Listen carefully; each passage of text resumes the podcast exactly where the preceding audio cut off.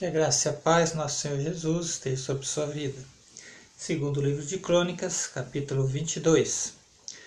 O povo de Jerusalém proclamou a filho mais novo de Jorão, rei em seu lugar, uma vez que as tropas que tinham vindo com os árabes mataram todos os outros filhos dele.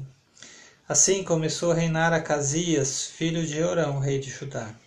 Casias tinha vinte e dois anos de idade quando começou a reinar e reinou um ano em Jerusalém. O nome de sua mãe era Atalia, neta de Onre.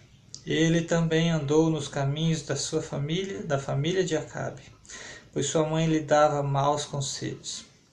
Ele fez o que o Senhor reprova, como os membros, como, como os membros da família de Acabe haviam feito, pois depois da morte de seu pai, eles se tornaram seus conselheiros por, para sua ruína. Ele também seguiu o conselho deles quando se aliou a Jorão, filho de Acabe, rei de Israel, e saiu à guerra contra Azael, rei da Síria, em Ramote e Gileade. Jorão foi ferido e voltou a Jezreel para recuperar-se dos ferimentos sofridos em Ramote na batalha contra Azael, rei da Síria. Depois Acasias, rei de Judá, foi a Jezreel visitar Jorão, que se recuperava de seus ferimentos. Por meio dessa visita, Deus provocou a queda de Acasias.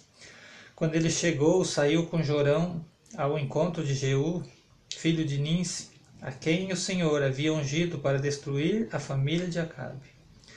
Quando Jeú estava executando o juízo sobre a família de Acabe, encontrou os líderes de Judá e os filhos dos parentes de Acasias, que o Senhor que serviam e os matou.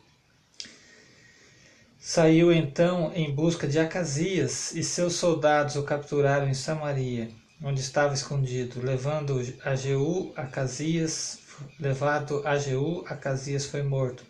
Mas não lhe negaram sepultura, pois disseram: ele era neto de Josafá, que buscou o Senhor de todo o coração. Assim, a família de Acasias não tinha mais ninguém que pudesse ser rei. Quando Atalia, mãe de Acabe, de Acasias, soube que seu filho estava morto, mandou matar toda a família real de Judá.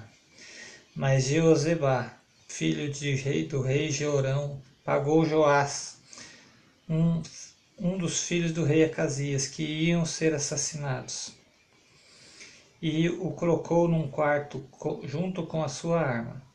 Assim, Jeozebá, filha do rei Jeorão, mulher do sacerdote Joiada e irmã de Acasias, escondeu Joás de Atalia, de forma que ela não pôde matá-lo.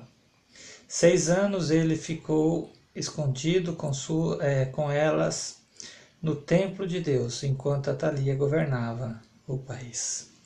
Que Deus abençoe sua vida com esta leitura, no nome de Jesus.